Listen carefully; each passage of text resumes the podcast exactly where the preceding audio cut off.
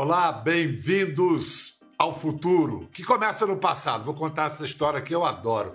Na virada do século XIX para o XX, os habitantes de grandes cidades, como Nova York, começaram um êxodo urbano. Muitos estavam se mudando para o campo, pois não aguentavam mais as ruas da metrópole cheias de cocô. Cocô demais isso mesmo, estrume, cocô dos milhares de cavalos usados no transporte público. Aí veio a solução ambientalmente correta: o automóvel com motor a explosão. O resto da história a gente sabe. Menos de um século depois, o problema passou a ser a sujeira produzida pelos carros. Daí que, mais uma vez, o homem procura e parece estar encontrando novas soluções o carro elétrico, por exemplo. Nosso convidado de hoje migrou já faz 11 anos da Fórmula 1 para os carros elétricos. Ele compete em alto nível na Fórmula E, foi campeão mundial em 2017, mas já está vendo a hora que vai entregar, passar a direção para os pilotos de última geração, os softwares e os algoritmos. A aposta dele é de que logo a máquina vai ajudar o homem a se superar e encontrar soluções limpas e seguras para a mobilidade nas grandes cidades. Por isso, ele se tornou um especialista no assunto, é devoto do conhecimento, discípulo de Leonardo da Vinci e de Elon Musk. Ele é capaz de enxergar um futuro melhor depois da curva. Seja bem-vindo, Lucas de Grassi. Tudo bem? Então, Lucas, como é que foi lá? Me conta na Groenlândia. O que, que, que, que, que, você foi fazer lá? Era verão, na, é verão na Groenlândia agora. É verão. É... Bom, um dos campeonatos é, que a gente organiza de, de automobilismo elétrico chama Extreme. Inclusive, a gente ia ter uma etapa na Amazônia esse ano, essa é a última etapa do campeonato. É o primeiro ano, que são veículos elétricos nos lugares extremos e afetados pelo aquecimento global. É um campeonato novo. Na Groenlândia, a gente tem um bloco de gelo de 3 quilômetros até 4 quilômetros de profundidade, maciço. Eu tô na borda da calota polar ártica. O gelo ali começa a subir. Não sei nem se vocês conseguem ver pelo, pelo vídeo, mas ele meio que se mistura com o céu e ele sobe chegando a 4 quilômetros de altitude. Então imagine uma serra do mar brasileira, de São Paulo, multiplicada por 8, multiplicada por 7, de gelo maciço que se estende por mil quilômetros a 3 quilômetros, a 3 quilômetros de profundidade. Algo assim que só mesmo indo lá para você ver a magnitude e entender que se aquilo derreter, realmente o, o, os oceanos vão subir até 7 metros, segundo os, os cientistas, e vai ter um impacto muito grande para todos. Lucas, eu estou vendo aí você muito bem enquadrado na frente de troféus e te pergunto, a decisão de mudar da Fórmula 1, trocar a Fórmula 1 pela Fórmula E, foi uma decisão esportiva ou mais filosófica, ideológica? Biel, é, eu nasci em São Paulo, cresci no Brasil, é, e meu ídolo era o Ayrton Senna, meu sonho era chegar na Fórmula 1. E durante o processo, durante o processo também de amadurecimento, né, eu fui sair do Brasil com 17 anos, larguei a faculdade de economia, fui tentar a carreira de piloto e tal. E você ainda é muito jovem, quantos não, anos você não, tem? Eu tenho 37 já, estou nessa profissão faz pelo menos aí 30 anos é, de automobilismo. É, mas é um, é um menino ainda. e, e, nesse processo, é, né, para mim ficou muito claro que eu gostaria de usar o automobilismo como uma plataforma, de algum jeito, em transformar a sociedade melhor. Que era o que o Ayrton Senna sempre fez. Né? Foi o que me marcou muito. E eu, ach, e eu achava que eu ia fazer isso com segurança de trânsito, ia fazer isso com algumas outras coisas no meu caminho para a Fórmula 1. Quando eu cheguei na Fórmula 1, é, falando em termos esportivos, a minha equipe era muito ruim, eu não consegui nenhum resultado expressivo. Acabei saindo da Fórmula 1 não porque eu quis, porque eu não consegui equipe para continuar. Só que claramente é, as tecnologias, o desenvolvimento das tecnologias já eram a caminho do elétrico. Eu fui correr nas 24 horas de Le Mans, que é uma prova de a prova de endurance, a prova de longa duração mais famosa do mundo. Fiz é, quatro vezes essa prova já com carros híbridos e já vi que o híbrido e o elétrico já era o caminho. E quando apareceu a oportunidade de criar a Fórmula E e realmente desenvolver tecnologias de emissão zero, e eu achei que realmente seria algo que iria transformar essa minha visão, essa minha missão de usar automobilismo como plataforma e desenvolver a tecnologia. E daí eu mergulhei de cabeça, a gente está na Fórmula E e desenvolvendo outras categorias em paralelo, como a Extreme, por exemplo, é, desde então, desde 2012. Mas a emoção do piloto que tem gasolina correndo na veia no lugar do sangue, o barulho do motor, a explosão. Como é que é essa transição para um carro que, que não faz barulho? Você já dirigiu um carro elétrico? Já. Então, é. É um barato. Eu adorei. Para o piloto profissional, o barulho em si, ele mais atrapalha do que ele ajuda, né? Muita gente vai falar, ah, mas troca de marcha no barulho tal. Isso é nos anos 70. Hoje em dia é tudo controlado com, com, por computador. A gente tem o bip no rádio para trocar de marcha na hora certa. Na verdade, a marcha, as marchas é, são adaptações né, para um motor que ele não consegue usar a potência do jeito certo. Então, quanto teoricamente pior o motor, mais marcha ele tem. Né? Até o ser humano precisa de 20 marchas na bicicleta para conseguir subir uma ladeira. Então, o motor elétrico não tem marcha nenhuma, então a gente não tem que trocar de marcha. Grande parte do barulho, quando você está dirigindo um Fórmula, é o barulho do vento. Acima de 100 km por hora, você mal escuta o barulho do motor, porque o barulho da aerodinâmica, do vento batendo no capacete, é muito, muito forte. E o futuro é elétrico. Vai ter uma pressão política, vai ter uma pressão do consumidor, vai ter uma pressão é, do ar que a gente respira. Eu, eu fui para Delhi, vivo em São Paulo, passei muito tempo em São Paulo. É, é, algo também muito preocupante que se fala pouco, né? A gente está falando aí de quase 4 milhões de mortes prematuras por ano com poluição do ar. E um dos grandes responsáveis é o veículo é, de logística, transporte público, etc. É, nas grandes cidades. Então vai ter uma, vai ter o direcionamento de todas as montadoras vai ser para elétrico. E essa plataforma de desenvolvimento tecnológico e também de percepção do público, aos poucos está caminhando para isso. O que a gente também vê é que, com a, o progresso dos carros elétricos, os carros vão se tornar autônomos. Né? Já tem essa ideia de você entra no carro, programa para onde vai e fica fazendo coisas. e Enfim, tem toda uma série de possibilidades. Então, eu vou fazer aqui um, uma analogia, Lucas, entre um marco histórico na disputa, na relação entre homem e máquina, foi o computador Deep Blue jogando contra o grande mestre enxadrista Gary Kasparov. Kasparov. Então, vamos fazer essa analogia com você nas pistas, disputando com um carro autônomo. Vamos ver se você conseguiu ganhar. A primeira foi sua. A primeira foi. A diferença foi muito grande. É. Vamos ver a segunda. Dá um certo nervoso ver esse não, isso é, volante. quando você tá lá dentro do carro e o carro vai dirigindo sozinho, o nervoso, é, é, o nervoso é muito maior. Grudou em você na segunda, Foi hein? perto, tá chegando. Dois segundos só. Né? Todo mundo rodou, você e ele. Tava chovendo esse dia aí, bastante. É, vendo. Ó, esse aí, é, Reino Unido, é, né? Esse aí foi um drift que o carro fez sozinho, sem programação. Quer dizer, ele já tá aprendendo? Ó, vamos ver a diferença.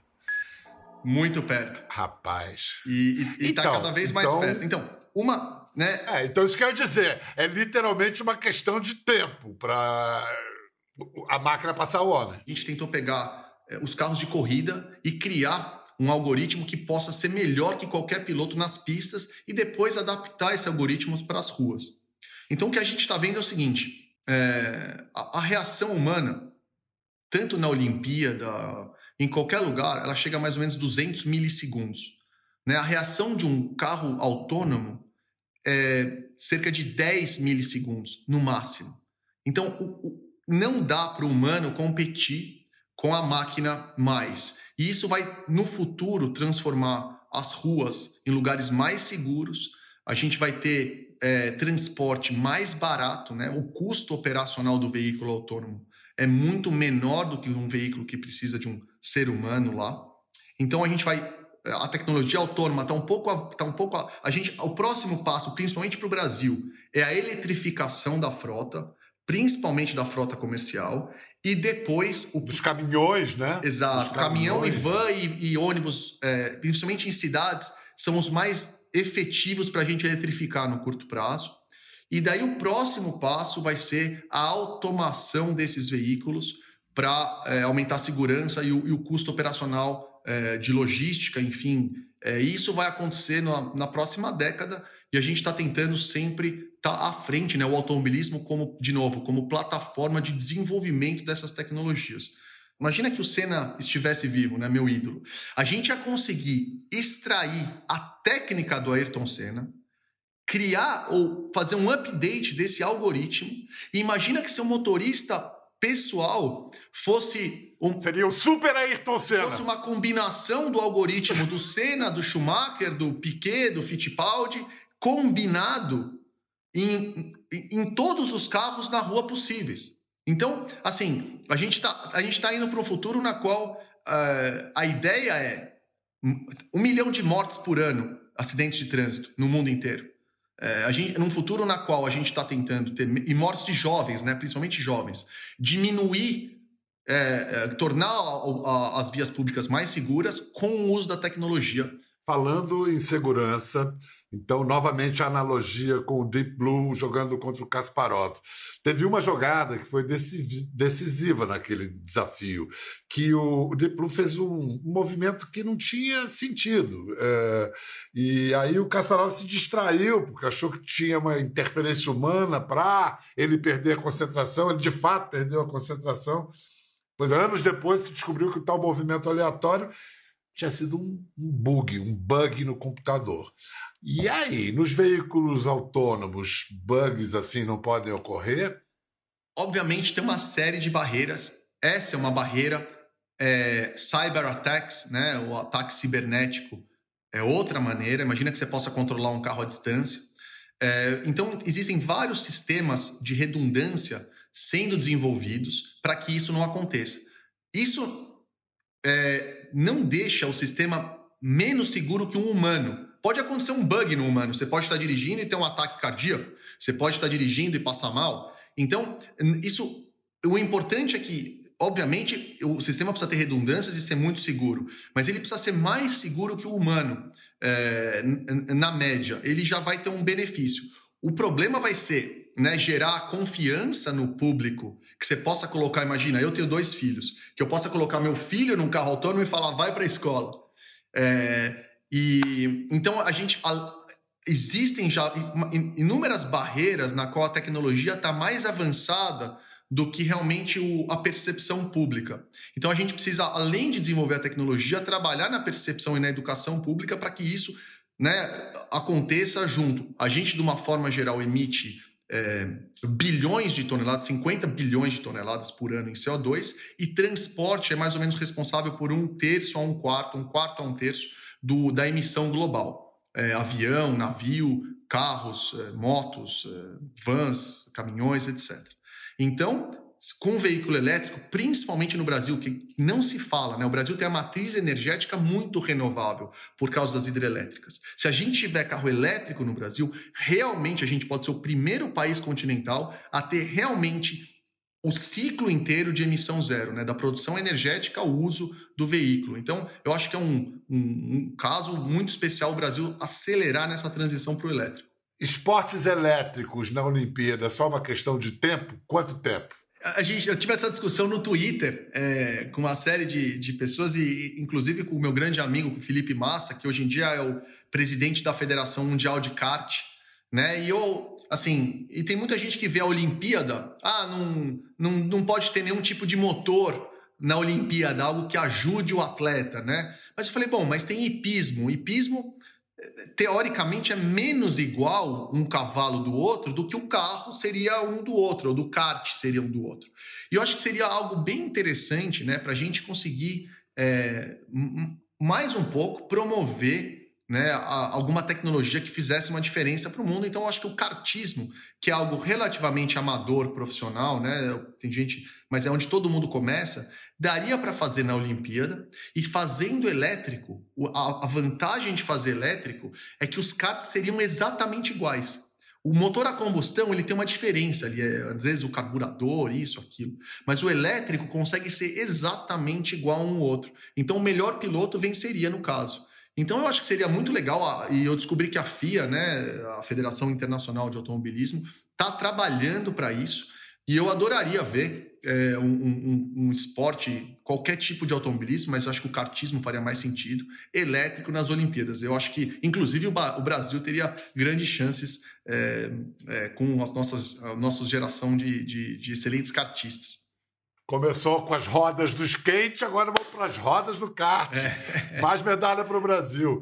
Além dos carros elétricos e, e dos autônomos, vamos conhecer, mostrar agora outra tecnologia verde que promete levar o homem de um ponto a outro com muito mais rapidez e segurança. Vamos ver o ver Hyperloop.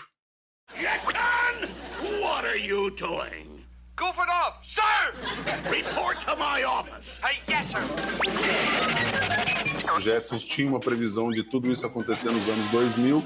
A gente está até um pouco atrasado para fazer a, a Hyperloop acontecer, se a gente fizer analogia com os Jetsons. Why do I put up with you? I don't know, sir. I mean, sorry. De fato, a tecnologia da Hyperloop é muito simples. É uma tecnologia que foi idealizada em 2013 pelo Elon Musk, o dono da Tesla.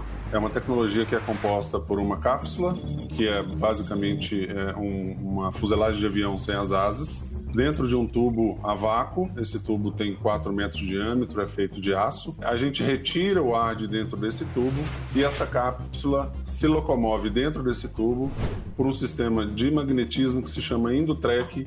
E essa tecnologia ela possibilita que a cápsula levite sem a necessidade de eletrificar o trilho. É uma levitação passiva que é feita através de um arranjo magnético com ímãs na base da cápsula e por isso que a gente consegue ser é, autossustentável energeticamente falando.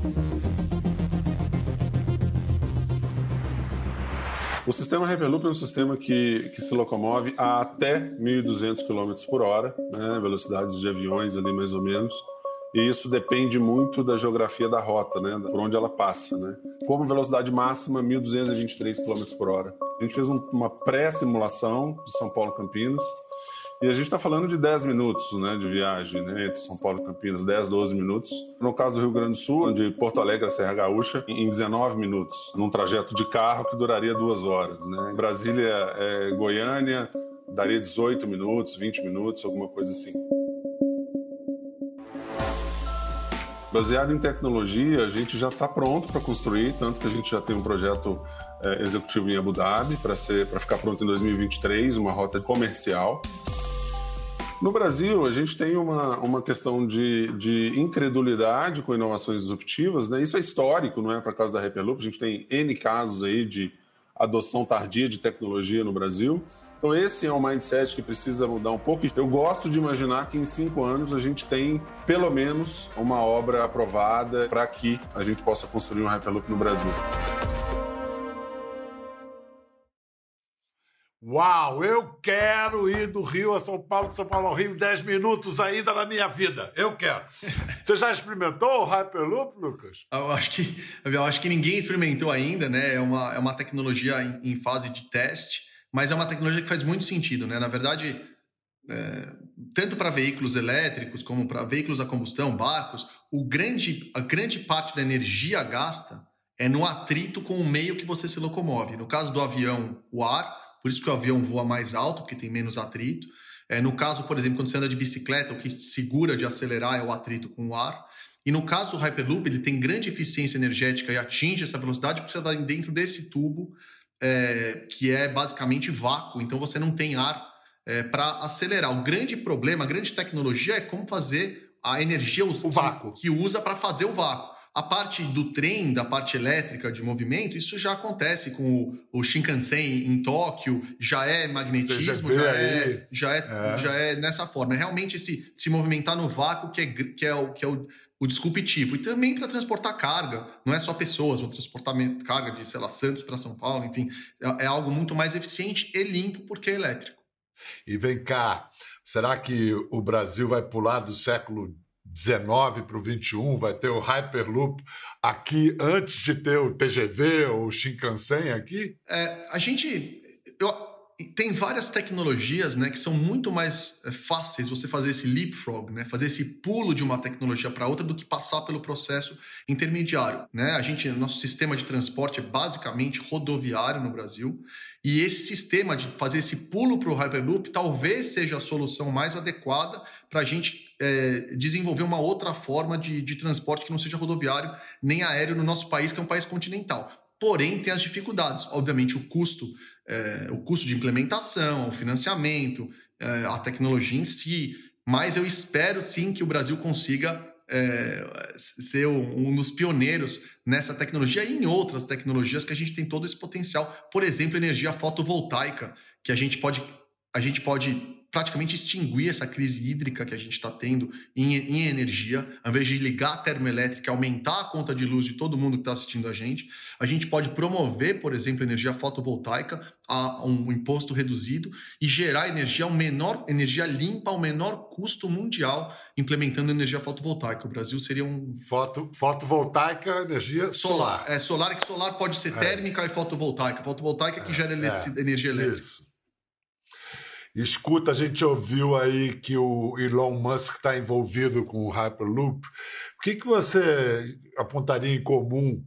Pelo menos o Elon Musk adoraria ter muitas coisas em comum com o Leonardo da Vinci. É, o Leonardo da Vinci é um dos meus ídolos, né? Inclusive meu filho chama Leonardo por causa do Leonardo da Vinci.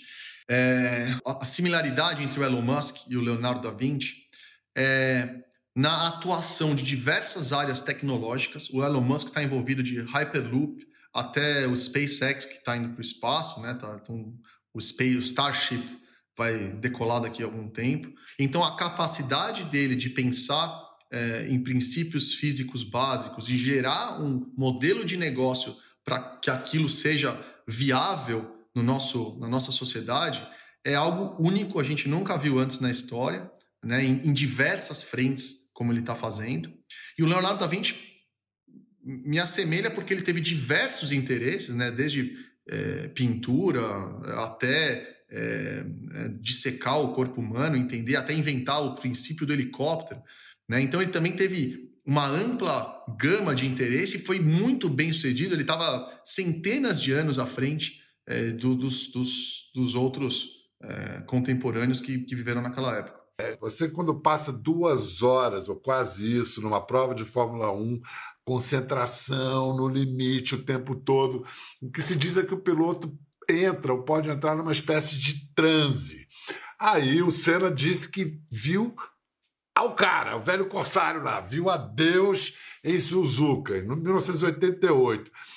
Como é que você explica essa visão dele?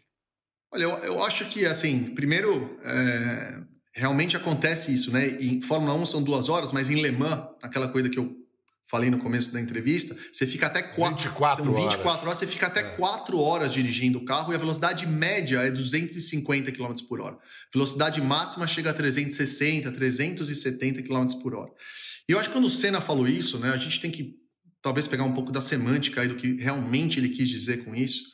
É, se realmente ele viu Deus e o que era Deus para ele, ou era Jesus, era uma luz, é, ou era, ou era essa, esse, esse estado de meditação profunda que você né, entra num nível de consciência que você talvez separe né, o que é consciente, o que é inconsciente do, do, do, do da pilotagem. Então, eu gostaria, seria a minha primeira pergunta para ele, falar o que, que você quis dizer com isso, mas é uma experiência quase religiosa mesmo. Quando você entra, quando você está num, num, Acho que muita gente já em vários momentos da vida, né? Às vezes no nascimento de um filho, algo que é muito emocionante, que, que requer que você foque toda num acidente, por exemplo, que requer que você foque toda a sua energia. Eu tenho experiência, por exemplo, de perder a cor. de não lembrar das cores quando acontece isso. Então é como se minha memória ficasse em preto e branco. É, eu não sei, eu, eu, li algumas vezes que isso, o cérebro faz isso para diminuir a quantidade de informação e conseguir processar com maior rapidez. E eu tenho essa. Às vezes acontece isso comigo, eu vejo as coisas em preto e branco. Né? No momento em que batem vários carros e você precisa fazer uma manobra, no momento que você tem um acidente, eu tive vários acidentes feios, né? Já capotei, já voei, já bati em, em diversas categorias, e aquela, aquele pedaço da memória passa em câmera lenta e em preto e branco para mim. Então, de repente, foi algo que é, é nessa linha que o Senna quis dizer. É, tem é, é, um momento em que ele e o carro, você e o carro, ficam, se tornam uma coisa só, né?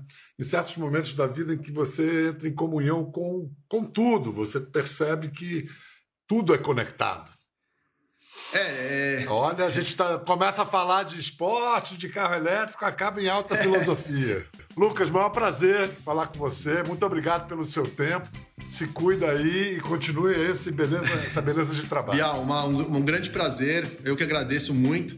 É, e, bom, vamos trabalhar para transformar o Brasil melhor. Isso, e o mundo por extensão. É isso aí. Um abração. Valeu, obrigado. Para vocês, até a próxima. Ficou curioso para ver as imagens do programa? É só entrar na página do Conversa no Globoplay. Tá tudo lá.